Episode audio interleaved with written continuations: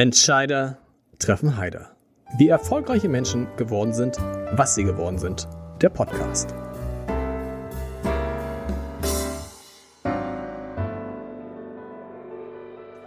Herzlich willkommen. Mein Name ist Lars Heider und es ist ja in diesem Podcast schon mehrfach durchgeklungen, dass ich mich viel mit Olaf Scholz beschäftige, mit unserem Bundeskanzler. Ich treffe ihn regelmäßig, ich rede regelmäßig mit ihm und versuche Dinge aus ihm herauszubekommen.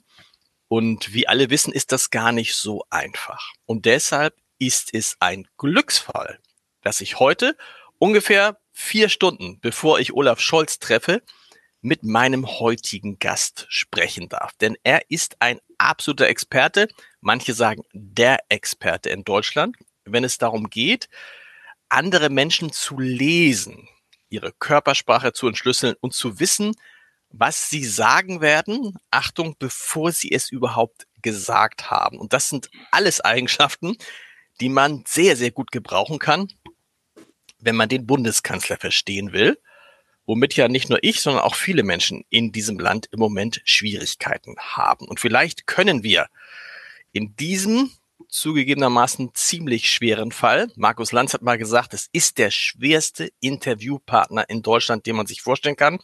Vielleicht können wir diesen schwierigen Fall lösen und darüber auch ins Gespräch kommen, ähm, was eigentlich jeder von uns selber in Sachen Körpersprache, in Sachen Verständnis ähm, von meinem heutigen Gast lernen kann. Ich freue mich auf Thorsten Habener, den viele als den Gedankenleser kennen der aber vor allem ein Experte für nonverbale Kommunikation ist und am 5. Oktober mit seiner Show Gedankenleser in der Hamburger Leishalle auftritt. Lieber Thorsten, schön, dass das geklappt hat. Ähm, eine Sache vorweg, bevor du überhaupt schon mal irgendwas gesagt hast, das Thema mit dem Gedankenlesen. Ich habe natürlich im Vorfeld ein bisschen, nicht nur ein bisschen, sondern mehr, viel über dich recherchiert und du sagst eigentlich immer wieder, auch ganz ehrlich, eigentlich kann man keine Gedanken lesen. Also im Sinne von, dass man sagt, also ich könnte jetzt ja sagen, so Thorsten, was ist denn meine erste Frage an dich? Dann leg ja, mal los. Das, das kommt immer wieder sehr, sehr gerne. Ich habe da auch schon eine Antwort, weil die so oft kommt und die wäre, deine erste Frage an mich ist, was ist meine erste Frage an dich? Und damit schließt sich dann der Kreis. ja, und da merkst gut. du dann auch schon, natürlich mische ich ähm, alles, was ich in meinem Leben bisher gelernt habe, mische ich in diese Unterhaltungsform, die ich jetzt mal, für die ich dieses Gefäß Gedankenleser gewählt habe.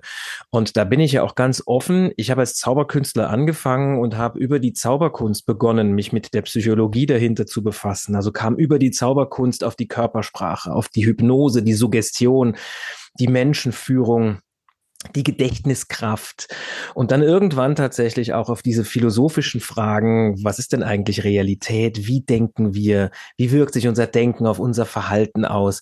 Und da merkst du schon, das ist ja eine unheimlich breite Palette die ich dann in diesem Abendprogramm zusammenfasse unter dem Titel Gedankenleser. Und da ist das auch alles mit drin. Das heißt, natürlich ist da auch immer noch Zauberkunst mit dabei. Du erkennst es halt nur nicht mehr als so, als, als solche. Nichtsdestotrotz habe ich mir die anderen Fähigkeiten ja auch angeeignet. Und in meinen Vorträgen oder auch in einem Interview, wie mit dir jetzt, habe ich darüber natürlich dann auch jede Menge zu erzählen. Und du wärst dann entsprechend eigentlich auch ein interessanter Interviewer in so einem Gespräch. Wahrscheinlich meinst du, ne? Du meinst als Journalist, der andere befragt, ja? Wahrscheinlich schon, weil ähm, in so einem Interview kommt es ja nicht nur darauf an, das zu hören, was der andere sagt, sondern auch zu sehen, wie er es sagt. Und ich genau. glaube ja, dass das das Kernproblem bei Olaf Scholz ist, oder? Viele behaupten, viele, äh, viele behaupten ja, ja, er würde gar nicht so viel sagen. Ich habe mal geguckt, der hat hm. in, in, seiner, in seinen zwei Jahren als Kanzler mehr Interviews gegeben als Angela Merkel in vier Jahren. Also der hat schon relativ viel zu uns gesprochen und trotzdem verstehen wir ihn nicht. Und du sagst, das Problem ist, wenn Menschen total monoton sprechen, im selben, so im selben Sound, ohne Bewegung, ohne irgendwas, dann fällt es schwer, ihnen zuzuhören und sie zu verstehen. Ist das der, das Kernproblem bei Scholz? Ich weiß nicht, ob es das Kernproblem ist, aber es ist sicherlich eine Sache, die es dem Zuhörer schwer macht zu verstehen, was er sagt. Es gibt doch diesen schönen Satz in dem, in dem Lied, äh, ich verstehe, was du sagst, aber nicht, was du meinst.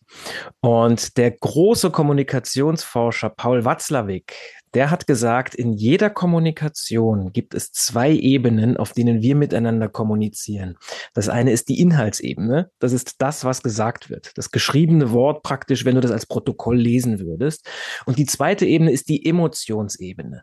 Und die drückt sich aus über unsere Betonung, über unsere Gestik, unsere Mimik, die Sprachgeschwindigkeit. Man nennt das in der Sprachwissenschaft auch paraverbale Signale. Also all das, was nicht über das rein gesprochene Wort transportiert wird, sondern über die Emotion dahinter. Und nachdem wir als Menschen unglaublich emotional sind, also selbst der emotionsloseste Mensch, der hat auch, der hat ja schon Emotionen, ähm, macht natürlich dieses Paraverbale, das macht die Musik. Und das kann so ja, kann sogar ja eine Aussage ins Gegenteil kehren. Also sämtlicher Sarkasmus arbeitet ja genau damit, dass die Betonung überhaupt nicht zum Gesagten passt.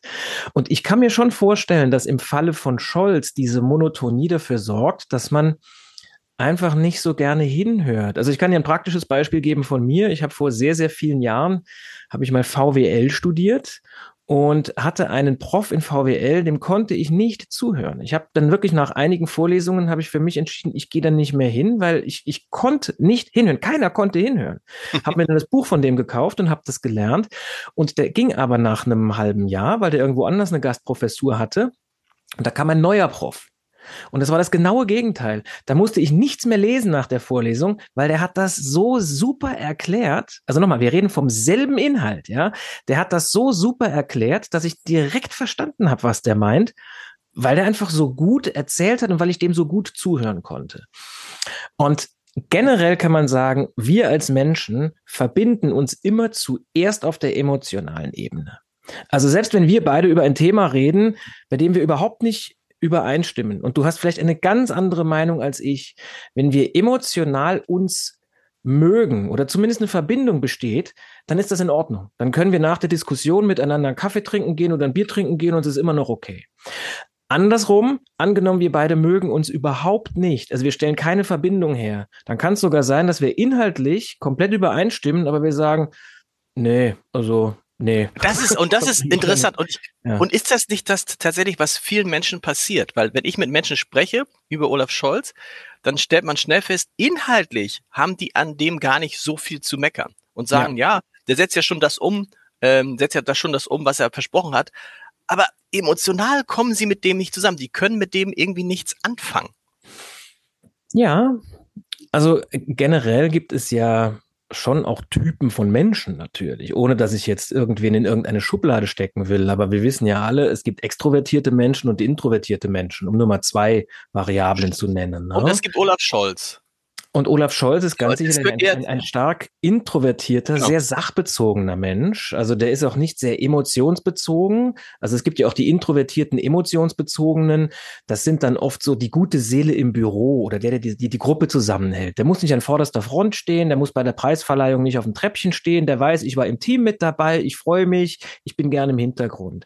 Und dann gibt es die sachbezogenen, das sind die Analytiker, das sind oft auch Leute, die dann einen Ingenieursberuf ergreifen oder die Programmierer werden, die einfach viel auf Daten, auf Analysen stehen, wissenschaftlich gerne arbeiten, in die Tiefe gehen und dabei sehr introvertiert sind. Und ich denke mir, dass das auf Olaf Scholz zu 100 Prozent zutrifft. Und es fällt denen schwer, aus sich rauszugehen. Das ist für die wahnsinnig anstrengend und und die, auf die wirken auch andere Menschen, die nicht so in die Tiefe gehen, sehr oberflächlich und die mhm. sind, die wirken dann auch so hölzern. Und für mich ist Olaf Scholz ein Paradebeispiel dieser Menschengruppe. Es gibt übrigens ein Farbmodell, das wären die blau geprägten, die Analytiker, die Analysten. Und kann er was dagegen machen? Oder ist es so, wenn du so hm. bist, dann bist du so? Und wir verlangen hm. ja auch von Politikern und von Menschen immer, dass sie authentisch sind. Und da muss man genau. auch akzeptieren, dass ein Introvertierter ich würde sogar sagen, schüchterner Mensch, ja. der glaubt, dass Emotionen in der Politik nichts zu suchen haben, worüber man ja auch nochmal sprechen könnte, hm. dass der Kanzler ist. Naja, also, also ich würde sagen, das ist dann so, man kann ihn nicht, man kann ihn nicht umerziehen. Nein, also ich bringe das immer ganz gerne, dieses Beispiel mit diesem, du nennst es so schön, umerziehen. Äh, Im Business sagt man dann trainiert oder gecoacht, ja. Genau. Natürlich kann man das bis zu einer gewissen Weise coachen, aber dann hast du halt einen gecoachten Introvertierten. Für den ist es immer noch schwer, das zu aktivieren. Also generell gilt, eine Eigenschaft zu aktivieren, die man überhaupt nicht hat, ist sehr, sehr anstrengend. Nichtsdestotrotz könnte natürlich, wenn er das will, das ist ja das, das ist vorausgesetzt, wenn er Interesse daran hätte, anders zu wirken, dann könnte er natürlich schon einige Dinge anders machen als jetzt und, ähm, und schauen, dass er halt die Emotionsebene auch anspricht. Und vielleicht würde er dann sogar merken, ey, hätte ich gar nicht gedacht, das macht mir sogar Spaß. Also im umgekehrten Fall kann es ja auch sein, dass ein sehr extrovertierter Mensch plötzlich gezwungen ist, mal seine Steuererklärung selber zu machen, ja. Und der will das eigentlich gar nicht. Aber wenn er damit fertig ist, merkt er, oh, eigentlich war das Analysieren auch mal ganz cool. Also oft merken wir es erst im Machen. Ist denn seine Annahme richtig, dass Emotionen in der Politik nichts zu suchen haben? Ich glaube, als Menschen sind wir alle sehr emotional und egal, ob das da etwas zu suchen hat oder nicht, es ist einfach da. Und alle Studien zum Beispiel über Entscheidungsfindung, ich habe mich viel mit, mit Menschenführung befasst und darüber, wie wir entscheiden. Und alle Studien, die ich darüber gelesen habe, haben gesagt, im Grunde genommen entscheiden wir doch immer emotional. Also selbst der rational geprägteste Mensch, der entscheidet ja aus dem Grund so rational, weil er sich danach sicher fühlt dabei. Das heißt, es geht immer um eine Emotion. Und das hat ja auch damit zu tun, dass wir als Menschen in ein ganz komplexes System eingebunden sind. Wir sind ja alle nicht alleine. Ich meine, überlegt doch mal, wie fantastisch das schon ist, dass wir beide jetzt über Zoom so einen Podcast machen können. Ich sitze in München, du sitzt in Hamburg, da besteht jetzt eine Verbindung. Und wenn du jetzt nachher diesen Podcast beendest und zum Beispiel in ein Restaurant gehst, dann ist das Essen, was dort serviert wird, irgendwo ja einmal geerntet oder im Fall von einem Tier geschlachtet worden. Das hat also ein Mensch dann gemacht. Und dann stand in der Küche jemand, der hat das entsprechend zusammengestellt, der benutzt Gewürze vielleicht aus der ganzen Welt, die mussten ebenfalls geerntet werden, dahin gebracht werden und so weiter und so fort. Ich will jetzt nicht zu weit ausholen, aber du merkst schon, was ich sagen will. Wir bewegen uns eingebunden in ein ganz hochkomplexes System. Und da wir als Menschen nun einmal diese Interaktion auch wollen, weil es menschlich ist, spielen Emotionen immer, auch im Alltag, eine unglaublich große Rolle. Und diese Interaktion, die fehlt zwischen der Bevölkerung, zwischen den Menschen und Olaf Scholz. Du hast es wunderbar beschrieben, finde ich. Es liegt daran, dass er ein introvertierter Mensch ist. Auch wenn der nicht Kanzler wäre, hätte man Schwierigkeiten, mit ihm ins Gespräch zu kommen. Mhm. Nun wollen wir aber ja mit ihm ins Gespräch kommen. Und wie gesagt, ich, ich treffe ihn nachher. Was muss ich machen, um so einen Menschen aus der Reserve zu locken ist immer so ein komisches Wort, aber du weißt, was ich, Satz, du weißt, ja. was ich meine. Was muss ich machen, um aus so einem Menschen was rauszukriegen, was er mir eigentlich nicht sagen will? Wie kann ich ihn da beeinflussen? Naja, zunächst einmal ist es immer gut, es gibt den Grundsatz, ja, den hast du vielleicht schon mal gehört, behandle, behandle den anderen so, wie du gerne behandelt werden möchtest. Und ich persönlich halte von diesem Grundsatz gar nichts, weil der andere will ja gar vielleicht gar nicht so behandelt werden, wie ich behandelt werden will. Das weiß ich ja gar nicht. Genau die richtige Regel der Kommunikation, man könnte auch sagen, die Platin-Regel der Kommunikation lautet, behandle den anderen so, wie der andere gerne behandelt werden möchte. Und im Falle von Olaf Scholz, der ja ganz klar ein introvertierter Mensch ist, der sehr auf Analyse und Tiefgang steht, dem schnell jede Oberflächlichkeit wahrscheinlich zuwider ist, das sage ich jetzt ohne ihn jemals getroffen mhm. zu haben, würde ich schauen, dass ich auch mir Zeit nehme für ihn, dass ich sehr schnell mit, ähm, mit Fakten komme und nicht, weil, weil alles andere kann ich dir sagen, wenn du sagst, ich habe das gehört, dann will der direkt wissen, woher hast du das gehört? Wo ist diese Information her? Das ist für den alles sonst oberflächliches Geschwätz. Oder auch solche, ähm, solche Floskeln wie, wie geht es Ihnen? Wie ist es im Moment so? Das kann man mit so einem sehr introvertierten, sachbezogenen Menschen machen, aber man muss dann recht schnell auch auf die Sachebene kommen, sonst ist ihm das zu emotional. Diesbezüglich kann ich dir übrigens ein Buch an den, ans Herz legen von Susan Kane. Das heißt Still, die Macht der Introvertierten. Und darin beschreibt sie sehr gut, dass dieses Introvertierte auch einen ganz festen Platz hat und sehr, sehr wichtig ist in einer Gesellschaft. Und eine Führungsperson, die darf auch ruhig, auch ruhig so introvertiert sein, allerdings in der Präsentation der Ideen wäre diese Führungsperson wahrscheinlich sehr viel überzeugender, wenn sie auch die Emotionen anspricht. Aber nochmal zurück, wie gehst du mit dem am besten um? Indem du ebenfalls sachlich und ruhig argumentierst, dir Zeit nimmst, genau hinschaust, wann verschließt sich die Körpersprache zum Beispiel, da merkst du, es hat eine Frage. Ja, das, das ist das Thema bei ja? dem. Also ich habe ich hab den ja mehrfach schon gesprochen und einfach ich kenne niemanden, wo der Körper so wenig spricht, wenn er es nicht will. Also mhm. der sitzt vor dir, der mhm. zieht ja auch kein Gesicht und der regt sich gar nicht. Also mhm. es gibt, also es fällt dir schon auf, wenn Olaf Scholz mal so macht, da denkt man, mhm. oha, so. Aber es gibt diese Regung nicht bei ihm. Also es ist so, als ob es einen zweiten Gehirnstrom gäbe, der den ersten Gehirnstrom kontrolliert und sagt, mach das nicht. Wenn der geht, hat er immer die Hand so am Jackett. Ich kann aus ihm nichts lesen oder bin ich einfach nur zu unerfahren? Wahrscheinlich.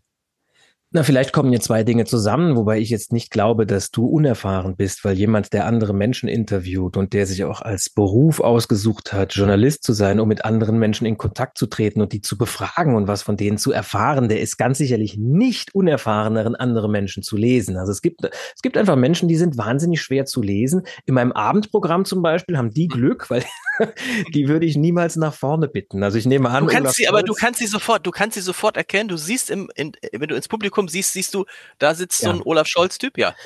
Also inzwischen ja. Früher hatte ich da einen festen Leitfaden für mich. Ne? Früher war das für mich so, ich ging ins Publikum und habe zum Beispiel gelächelt und wenn ich jemanden ins Gesicht schaue und der hat zurückgelächelt, dann war das schon mal ein gutes Zeichen. Ja, und dann habe ich vielleicht kurz genickt und wenn der andere dann auch zurückgenickt hat, dann wusste ich, aha, hier ist schon eine Verbindung und äh, wenn ich dann zum Beispiel gesehen habe, der sitzt nicht so ganz äh, tief in seinem Stuhl, sondern so ein bisschen nach vorne gebeugt, dann wusste ich, aha, der ist auch bereit aufzustehen. Also ich hatte früher wirklich so eine ganze ähm, Checkliste, die ich nacheinander abgehakt habe, um zu sehen, kann ich diesen Zuschauer nach vorne bitten oder nicht. Aber inzwischen, nachdem ich das jetzt seit über 30 Jahren mache, und wenn ich diesen Satz sage, wird mir langsam auch klar, ich werde langsam wirklich älter, ja.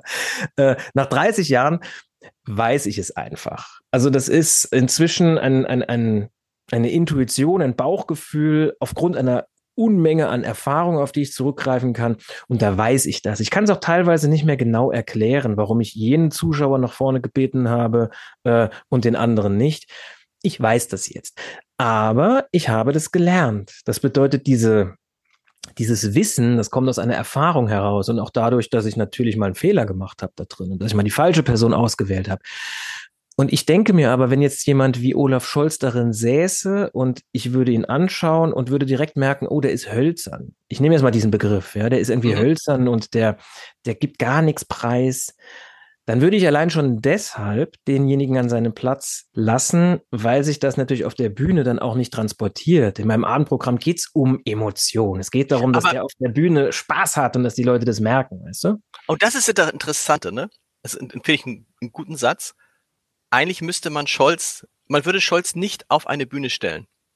Normalerweise. Man stellt Stimmt. ihn nur auf eine Bühne, weil er Kanzler ist, ne? Mhm. Man hätte wahrscheinlich auch damals Angela Merkel nicht auf eine Bühne gestellt. Vielleicht noch eher als Olaf ja. Scholz. Aber das ist, also das ist, glaube ich, das ist sozusagen, dass er das, dass er das irgendwie so gefühlt, dass er das mitmachen muss und dass man ihn, ich finde, das merkt man schon, wie weiß nicht, wie dir es geht, man merkt, dass er sich nicht wohlfühlt, oder? Vor Kameras. Also er ist keiner, ja. der mit den Kameras spielt, so wie Markus Nein. Söder oder ja. Robert Habeck. Ja, Gut, also um das äh, vom Anfang, du sagst, man würde ihn auf keine Bühne stellen. Ich habe natürlich jetzt von Unterhaltung gesprochen. Ne? Mhm. Ähm, ich finde, wir müssen schon unterscheiden zwischen jemandem wie mir, der zum Ziel hat, andere Menschen zu inspirieren, zu unterhalten, vielleicht auch denen so den ein oder anderen Tipp mitzugeben, aber unterm Strich für gute Laune zu sorgen, zum Staunen zu bringen, Unterhaltung zu zeigen. Und einer anderen Person, deren Aufgabe es ist, einen Staat zu führen und darüber zu informieren, welche Entscheidungen getroffen wurden und warum. Nichtsdestotrotz, je unterhaltsamer auch eine solche Entscheidung dargebracht wird und je emotionaler und nachvollziehbarer damit auch sie dem anderen präsentiert wird, desto eher glauben wir sie natürlich auch. Der Mechanismus ist der, der Mechanismus ist derselbe, oder? Und wir Absolut. ja, warum, warum gab es diese Phase, in der alle Leute, und da gibt es ja noch viele, die das immer noch tun, Robert Habeck so angehimmelt haben und so bewundert haben, weil er genau das perfekt macht, oder? Weil er die Emotion mit ja. der Information perfekt verbindet. Ich habe gelernt, Richtig. stimmt das, dass man Informationen umso besser tatsächlich aufnehmen kann, wenn sie mit Emotionen verbunden sind. Und je weniger Emotionen bei Informationen dabei sind, desto schwerer, Stichwort Olaf Scholz, fällt es uns, diese Informationen aufzunehmen oder aufnehmen zu wollen. Genau. Und tatsächlich spielt die Emotion selbst, also dass eine Emotion dabei ist, spielt eine Riesenrolle. Aber interessanterweise, welche Emotion das ist, das ist zweitrangig. Also natürlich ist gute Laune das Schönste, ja. Ein Lachen, ein sich freuen über irgendetwas. Aber wir haben ja auch in den letzten Monaten und Jahren gesehen, dass das mit Angst auch sehr gut funktioniert. Ja, ähm, und ja, also die Beispiele kannst du dir jetzt selber welche aussuchen. Das, heißt, äh, das ist mit, das, das Prinzip von also, populistischen ja? Parteien, ne? Genau, also das funktioniert über Angst. Ja. Nicht so sehr über Argumente. Richtig, denn die Emotion, die Angst schaltet dann tatsächlich sogar die Ratio aus. Also Angst ist ja deshalb so ein wahnsinnig tückisches Gefühl, weil sie lähmt und weil sie untätig macht und weil sie vor allen Dingen ja über etwas steuert, die Angst, die sorgt dafür, dass du dich jetzt schlecht fühlst, ja. Du hast aber Sorge vor einem Ereignis in der Zukunft. Das bedeutet, Angst hat immer mit Zukunft zu tun. Gäbe es gar keine Zukunft, hätten wir auch keine Angst. Denn Angst ist ja ähm, die Befürchtung davor, dass etwas eintritt in der Zukunft. Das kann die nahe Zukunft sein, ja. Du hast in fünf Minuten ein Treffen mit jemandem, oh, das wird bestimmt ganz schrecklich. Kann aber auch die ferne Zukunft sein. In so und so vielen Jahren gibt es keine Menschen mehr, weil die Klimakatastrophe uns alle ausgerottet hat. Das Schlimme ist nur bei diesem Gefühl der Angst, dass es dafür jetzt dafür sorgt, wie schlecht wir uns fühlen, obwohl das Ereignis, das wir so sehr fürchten, wahrscheinlich gar nicht eintritt und wahrscheinlich auch nie so schlimm eintritt, wie wir es uns vorstellen. Es gibt natürlich Ausnahmen und ich möchte jetzt auch für niemanden und nichts Partei ergreifen. Klar, können ganz schlimme Dinge passieren, aber auch hier die Statistik hat gezeigt, dass 90 Prozent unserer Ängste nicht so eintreten, wie wir es uns befürchten. Das ist, das ist interessant, ähm, dass dann tatsächlich Olaf Scholz mit den Emotionen dieses Problem hat, obwohl er ja, auch das stimmt ja, Emotionen hat wie jeder von uns selber. In Interviews ist es ganz interessant, da habe ich eine, eine Szene bei dir gefunden, auf einem, einem Bühnenprogramm kannst du vielleicht besser erzählen, eine Frau, die sehr skeptisch war über das, was du gemacht hast und der du dann was gesagt hast. Vielleicht erzählst du es einmal kurz ja. und dann erzähle ich, dann erzähle ich, also oder vielleicht erzähle ich einmal kurz, was ich in Interviews immer gern mache. Mhm. Ähm, ich versuche am Anfang des Interviews mir ganz viel von dem, was der Interviewte sagte, zu merken und dann Dinge davon nach einer halben Stunde nochmal anzusprechen und habe dabei mhm. festgestellt, dass die völlig erstaunt sind, sagen, oh, woher wissen Sie das? Ja. Oh, da haben Sie aber sehr gut recherchiert, wo ich, und dann muss ich immer innerlich schmunzeln und sagen, na ja, Sie haben es mir gerade vor einer halben Stunde selber gesagt. Äh, was ein Phänomen ist, was man im Kontakt, im Umgang mit Menschen offensichtlich gut nutzen kann. Jetzt kommt deine Geschichte und deine Erfahrung. Du hast da sicherlich viel mehr Erfahrung gemacht als ich. Das ist tatsächlich eine Methode, die ich auch unglaublich gerne nutze. Das erste ist, hör doch einfach mal genau hin, was der andere dir sagt und guck den anderen doch mal ganz genau an. Was ist denn mit dem so los? Und ein Schlüsselerlebnis. Ich werde immer wieder gefragt, wie bist du denn eigentlich auf die Idee gekommen, Gedankenleser zu werden? Das ist ja ein seltsamer Beruf. Das war ja auch nichts, wo ich jetzt als 18-Jähriger gesagt hätte, ich werde Gedankenleser. Das war einfach sehr, ein sehr, sehr langer Prozess, ja. Und es gab aber einige Schlüsselmomente und einer davon war, da war ich so 18, 19, da hatte ich einen Auftritt, noch ganz klassisch als Zauberkünstler. Da hatte ich eine Frau vorne auf der Bühne, der habe ich ein Kartenspiel gegeben und da wollte ich gerade dem Publikum, das waren so 50, 60 Leute, dem Publikum wollte ich erzählen, was ich jetzt vorhab. Und da sehe ich, als ich mich wieder zurückdrehe äh, zu dieser Frau, dass diese Frau dieses Kartenspiel sich in aller Ruhe erstmal angeschaut hat und dass sie die Karten dann richtig schön durchgemischt hat in ihrer Hand. Ohne dass ich sie dazu aufgefordert habe. Und äh, also das war eine Katastrophe, kann ich sagen. Sie hätte das Spiel nicht mischen dürfen. Das hat sie jetzt aber trotzdem gemacht. Und dann hat sie wohl gesehen, dass ich in dem Moment ein bisschen unsicher wurde. Und dann hat sie noch einen draufgesetzt, hat eine Karte rausgenommen, verdeckt, sich angeschaut und dann in ihre Hosentasche gesteckt und mich dann angeschaut und gesagt, so, und jetzt sagst du mir mal bitte, welche Karte habe ich denn jetzt hier in meine Hosentasche reingesteckt? Und das war damals etwas, das konnte ich nicht. Ich hatte also keine Ahnung, was ich machen soll und hatte eine Idee, von der ich bis heute nicht weiß, woher die kam. Ich habe dir nämlich dann angeschaut und gesagt, nee, das mache ich jetzt nicht, aber ich kann Ihnen etwas sagen über Ihren Charakter. Sie sind jemand, der nur sehr schwer auf andere zugehen kann. Sie sind sehr, sehr skeptisch und sie ziehen die Dinge genauso durch, wie sie das wollen. Und das verrät mir jede Menge über ihr Sternzeichen. Ich bin mir sicher, ihr Sternzeichen ist Stier. Und da ist die Frau fast vom Glauben abgefallen. Also, hat, also das, das, die Kinnlade ist runtergefallen, die Augen wurden groß, sie war wirklich sprachlos, denn sie war Stier. Und sie weiß bis heute nicht, wie ich das gemacht habe. Und das, das Spannende für mich war, die hatte einfach an dem Abend eine Kette an und da war ganz groß, war dann Anhänger mit einem Stier drauf. Und das wusste die nicht mehr. Und das Witzige ist, ich erzähle diese Geschichte auch in meinen Vorträgen. Ja? Wenn ich für, äh, für Firmen einen Vortrag halte, ist diese Geschichte auch immer mal wieder mit dabei. Und vor drei, vier Wochen habe ich einen Vortrag gehalten, habe ich diese Geschichte erzählt. Und zehn Minuten später habe ich einen Mann nach vorne gebeten. Dann habe ich den angeschaut und ihm gesagt, wie seine Tochter heißt und wann die geboren ist. Und da ist er genauso ausgeflippt wie diese Frau. Und der hatte es einfach auf dem Unterarm tätowiert und hat sogar, obwohl ich ein paar Minuten vorher diese Geschichte erzählt habe, vergessen, dass er sowas preisgibt von sich. Das heißt, ein genaues Hinschauen, ein Wahrnehmen der anderen Person lohnt sich immer. Das ist der erste Schritt, ist wirklich immer meine Wahrnehmung der Person. Und wie du es auch eben schon gesagt hast, möglichst wertfrei. Also gar nicht überlegen, wie ist denn der, ist der introvertiert, extrovertiert, mag ich den, mag ich den nicht das kann man wahrnehmen, aber man sollte dem erstmal keine Bedeutung geben, sondern einfach erstmal hingucken, was ist da. Das wäre die wahre Meisterschaft. Ich gebe zu, da bin ich auch noch nicht angekommen. Ich habe auch immer noch eine Meinung, wenn ich jemanden sehe. Aber ich bin inzwischen zumindest so weit, dass ich die hinten anstellen kann und da nicht mehr zu 100 Prozent drauf vertraue. Denn unsere Wahrnehmung spielt uns unheimlich oft einen Streich. Die Welt ist halt eben nicht das, wofür wir sie halten. Oder, Achtung, große Philosophie, genau das, wofür wir sie halten, was aber wiederum bedeutet, dass die Welt ja auch für den anderen das ist, wofür er sie hält. Das heißt, wir haben alle unsere eigene Brille, durch die wir die Welt beobachten. Das heißt aber, wir machen, wir machen da, ja? wir, wir, machen da aber auch viele Fehler. Nehmen wir mal ein ja. einfaches Beispiel, Anne Will, Maybrit ja. Illner. Die sitzen in mhm. ihren Talkshows und haben Moderationskarten. Mhm. Und gucken dann zwischendrin auf diese Moderationskarten. Und ich denke immer, mach es nicht. Guck auf dein Gegenüber. Guck, wie er redet, guck, was er redet. Lass die Moderationskarten weg, weil es gibt ja ganz oft die Situation dann im Fernsehen, aber auch in Zusammenhängen bei Treffen mit Kolleginnen und Kollegen, wo dann alle auf eine Präsentation gucken und einer was erzählt. Mhm. Und viel wichtiger wäre es, du verbesserst mich bitte, dass man auf denjenigen guckt, der das erzählt, weil man so viel mehr daraus lernen kann und weil er Dinge sagt, die wichtig sind, die aber untergehen, wenn man sich nicht auf ihn konzentriert. Und das Gleiche ist halt bei Fragen. Meiner Meinung nach ist es so, ist das das Erfolgsgeheimnis von Markus Lanz. Markus Lanz hat keine Moderationskarten mehr. Mhm. Er spricht einfach nur mit den Menschen und achtet genau darauf, was passiert mit denen. Verziehen die das Gesicht, machen die eine Bewegung, fangen die an, sich hier abzutupfen, holen die plötzlich einen Zettel aus der Jackentasche, alles schon passiert.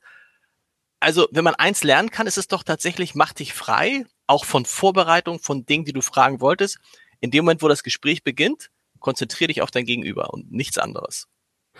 Ja, also ich bin ein großer Freund davon, das gilt für alle Lebensbereiche, verdopple die Vorbereitung, halbiere die Durchführung. Das heißt, mhm. sei vorbereitet. Ich habe in einem meiner Bücher habe ich auch die Geschichte geschrieben von einem Zauberer. Robert Houdin hat der geheißen. Das war einer der größten Zauberkünstler der Geschichte.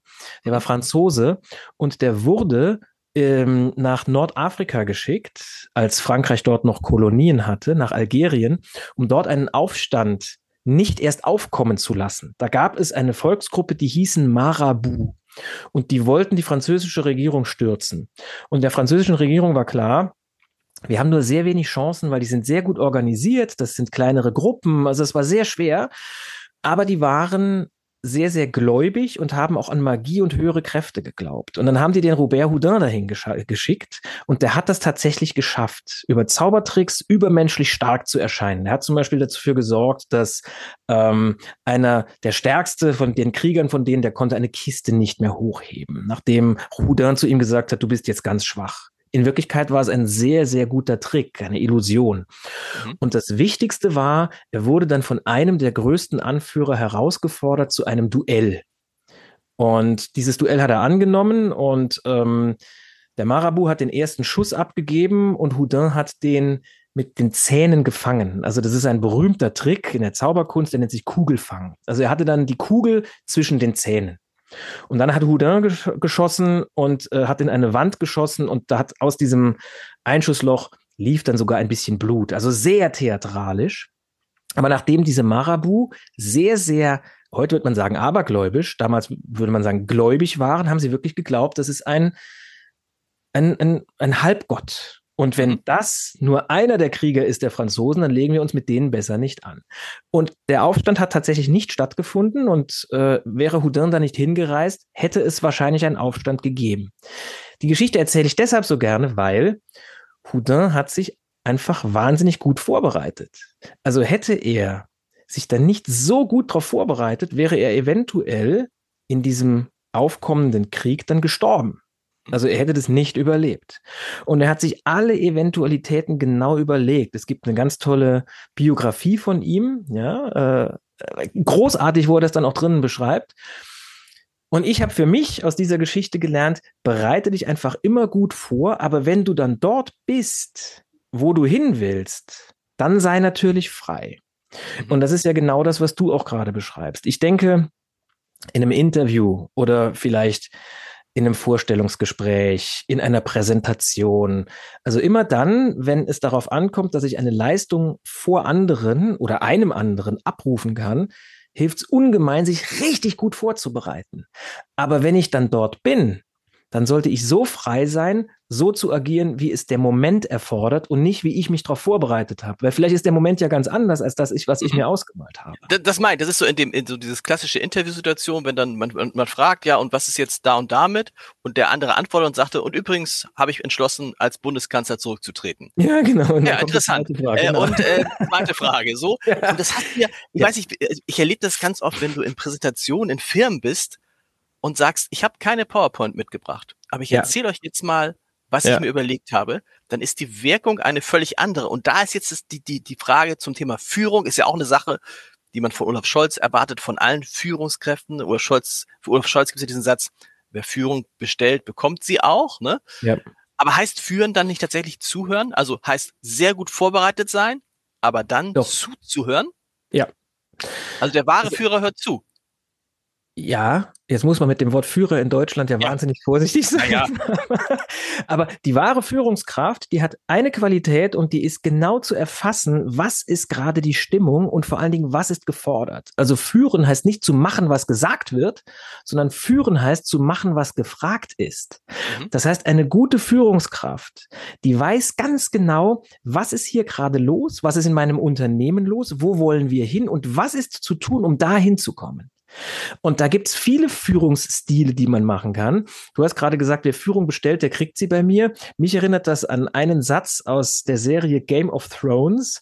Da gab es den jungen König, der ein sadistisches Dreckschwein war und der immer nur gemacht hatte, was er wollte. Und dann wollte er wieder irgendetwas und äh, sein Gremium, seine Berater haben zu ihm gesagt, das, das geht leider gerade nicht.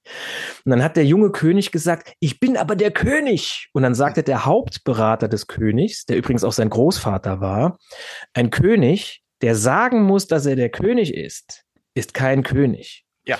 Und eine Führungskraft, die sagen muss, dass sie die Führungskraft ist, ist keine gute Führungskraft. Eine gute Führungskraft hat eine Aura um sich herum, wo du sagst, boah, ey, das ist hier der Typ, der hat hier gerade das Sagen. Und das erklärt übrigens auch, warum das, mit, das, das erklärt übrigens auch das, warum das mit dem Machtwort, also wenn die Leute sagen, der muss doch mal auf den Tisch schauen, der muss mal Machtwort sprechen, das funktioniert nicht. Ne? Je mehr Machtworte du sprechen musst, desto mehr sagst du, ich bin hier der Kanzler oder ich bin hier der Chef. Das ja. muss sich, das muss von selbst sozusagen sich ergeben. Da sind wir wieder bei Paul Watzlawick, bei der Emotions- ja. und der äh, Inhaltsebene, ja. Es muss über die Emotionsebene vollkommen klar sein, wenn ich sage, wir machen das so und so und so, dann habe ich mir da meine Gedanken gemacht, ich habe mir alle Informationen eingeholt und glaubt mir, ihr seid bei mir in guten Händen. Und letzten Endes wollen wir das doch auch als Menschen. Wir wollen uns doch in die Hände eines Experten begeben. Also ich meine, er ist dann jetzt, bleiben wir bei Scholz, er wäre dann praktisch der Experte für die Führung der Bundesrepublik Deutschland mit den entsprechenden Ministern und äh, Kabinettsmitgliedern und so weiter und so fort, ja.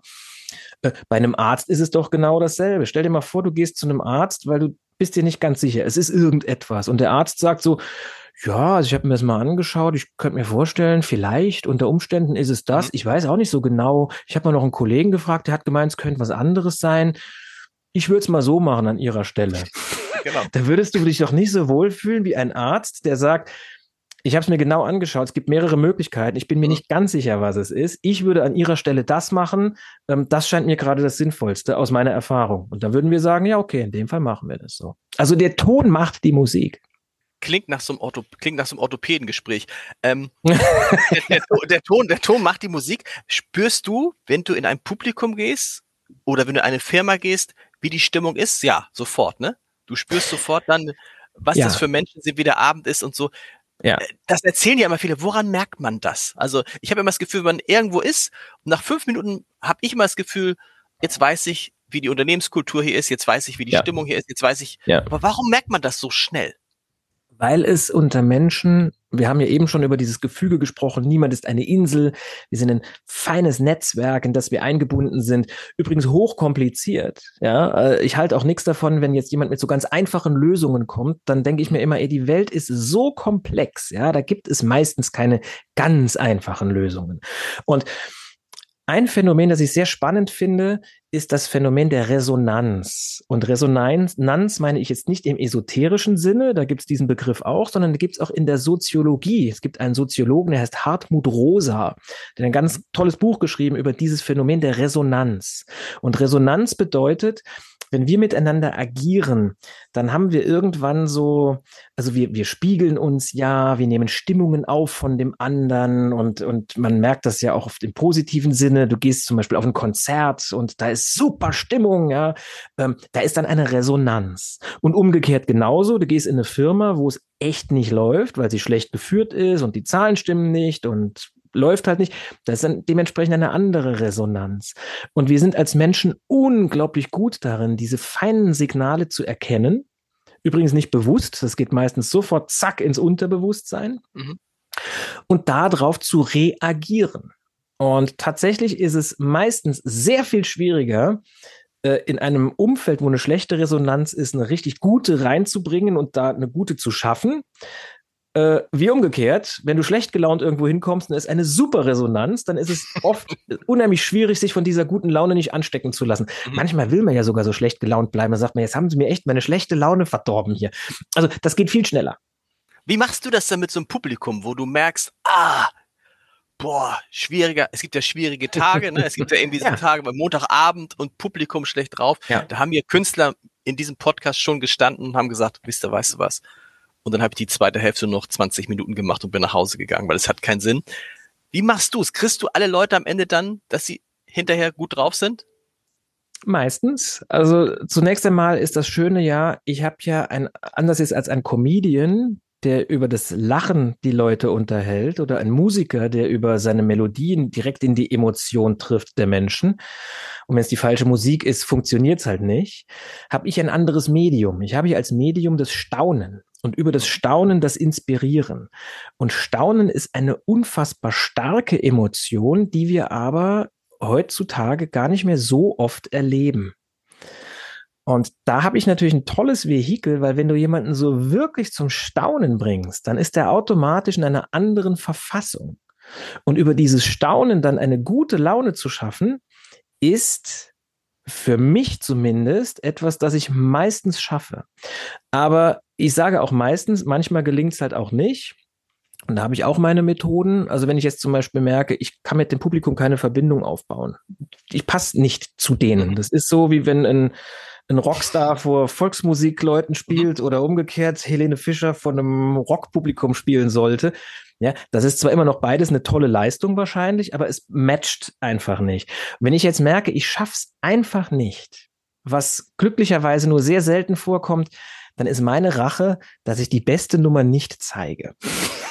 also das mache ich dann nicht. Das, weil, weißt du, dann, das, das wäre dann so, ich habe, ich habe, das ist so viel Arbeit und Liebe, die da drinnen steckt, die zeige ich dann nicht. Aber das ist vielleicht auch was, wo ich gerade sage, Liebe. Bei mir hat sich ganz viel geändert vor, wann war das? Sechs, sieben Jahren ungefähr, wo ich schon recht viel Erfahrung hatte als Künstler und irgendwann nur noch mit dem Gedanken rausgegangen bin, ich bin wahnsinnig froh, hier vor euch sein mhm. zu dürfen, jetzt. Und ich werde alles geben, euch gut zu unterhalten. Das ist so das, die Gedankenrichtung, die ich habe. Nach Corona übrigens noch viel mehr. Bin ich noch viel glücklicher, sobald ich jede Bühne betrete. Und ich glaube, das Publikum spürt das. Ich glaube, das Publikum spürt sehr schnell, steht da einer, weil er denkt, er wäre der Größte, oder steht da einer, weil er denkt, ich zeige euch jetzt mal etwas, womit ich mich lange befasst habe, was euch Freude machen könnte. Und das erste war ich übrigens auch, als Jugendlicher war, dachte ich, ich bin der Tollste, ja. Ich kenne Zaubertricks, ich weiß was, das ihr nicht wisst, ich bin bestimmt ganz toll. Und mal eine Jugendsünde halt, ne? Inzwischen denke ich so halt nicht mehr. Ja, das kommt, aber ich glaube, das, das geht dann mir allen so, dass man dann mit der, mit der Zeit merkt, ähm, wie wichtig die Leute sind, die ja, einem zuhören oder die genau. einen lesen oder was auch immer. Wer führen will, muss fröhlich sein. Ist so ein schöner Satz, den wir hier in Hamburg stimmt eigentlich, ne? Also die, die Fröhlichkeit bei Führungskräften wird aus meiner Sicht unterschätzt. Also, du hast es vorhin mm, gesagt, ne? Also lieber hast du doch einen Chef, also du gehst aber davon aus, dass er sich auch mit den Dingen auskennt, aber wenn der Chef schlechte Laune hat, wenn der Chef schlecht. irgendwie komisch äh, drauf ist, das ist schlecht, ja. oder? Naja, wobei, weißt du, jeder ist ja nicht immer fröhlich oder immer glücklich. Ich kann diese, diese Glücksliteratur im Moment, das, also als wenn unser Leben das einzige Ziel hätte, immer jederzeit glücklich zu sein. Das ist ja völlig illusorisch. Und genauso kann auch nicht jeder immer gut gelaunt sein. Ich denke, eine Führungskraft, der muss man zu 100 Prozent dieser gut, der Begriff ist inzwischen wirklich abgenutzt, aber er ist es halt, die muss authentisch sein. Mhm. Das heißt, wenn eine Führungskraft sagt, ihr Leute, ich bin heute echt nicht gut drauf, weil zack, zack, zack, und die Mitarbeiter merken, oh, das ist dem jetzt aber echt ernst. Also, ich meine, es geht hier um die Firma und so weiter. Dann, also, ich würde nicht sagen, der muss immer fröhlich sein. Der muss, und da haben wir es wieder, angemessen der Situation sein. Das heißt, aber es, muss hilft, immer angemessen sein. Aber es hilft, also wenn du jetzt authentisch ja, fröhlich bist, dann ja. hilft das. Also früher hätte man gesagt, und oh, Leichtgewicht, der ist ja immer so lustig und so fröhlich, der kann nicht führen. Heute würde man sagen, nee. vielleicht sind keine schlechten Eigenschaften, ne? Überhaupt nicht, weil so eine Lockerheit und auch, ein, das ist ja ansteckend, diese Fröhlichkeit, aber auch da, nur wenn sie echt ist, ja. Ähm, aber es gibt natürlich keinen Grund, wenn das Business gut läuft und man hat tolle Mitarbeiter, dann kann man ja auch mal gut gelaunt sein. Sehr gut. Was denke ich jetzt gerade? du denkst ja, ich muss gleich zum Scholz, ich muss diesen Podcast jetzt beenden. Wie beende ich den denn? Genau, das, das, das, wollte ich dir, das wollte ich, das wäre jetzt eine gute Übergabe. Über, du kannst ja wirklich Gedanken lesen. Es hat riesig Freude gemacht. Ich habe befürchtet, dass die 45 Minuten mit dir wirklich unglaublich schnell vorbeigehen. Wie lange ist so ein Programm? Normalerweise zwei Stunden mit allem drum und dran? Ja, also mit Pause ist es sogar ein bisschen länger. Zweieinhalb mhm. Stunden inklusive Pause. Und was ist die größte Nummer? Ah, falls du sie in Hamburg nicht, falls du sie in Hamburg nicht machen solltest, weil das Publikum. Doch, doch, doch. Im, Abend, Im Abendprogramm gibt's das nicht. Im Theaterprogramm, so. das läuft ja wie ein Uhrwerk. Da kann ich nichts weglassen, weglassen am Schluss. Ich habe von den Vorträgen gesprochen. Ähm, die größte Nummer, letzten Endes ist die größte Nummer, ja, die kann ich so nicht erklären, weil sonst die Pointe raus wäre. Aber lass mich so viel sagen. Ja. Es wird ein unfassbar überraschender Abend und das wirklich Wichtige sind die Entscheidungen meines Publikums. Das heißt, okay. das Publikum entscheidet, wie sich dieser Abend entwickelt. Und das ist letzten Endes auch die größte Nummer. Wie entscheidet sich das Publikum? Thorsten, vielen Dank, hat großen Spaß gemacht. Mir ebenfalls danke für die Einladung und alles Gute nach Hamburg.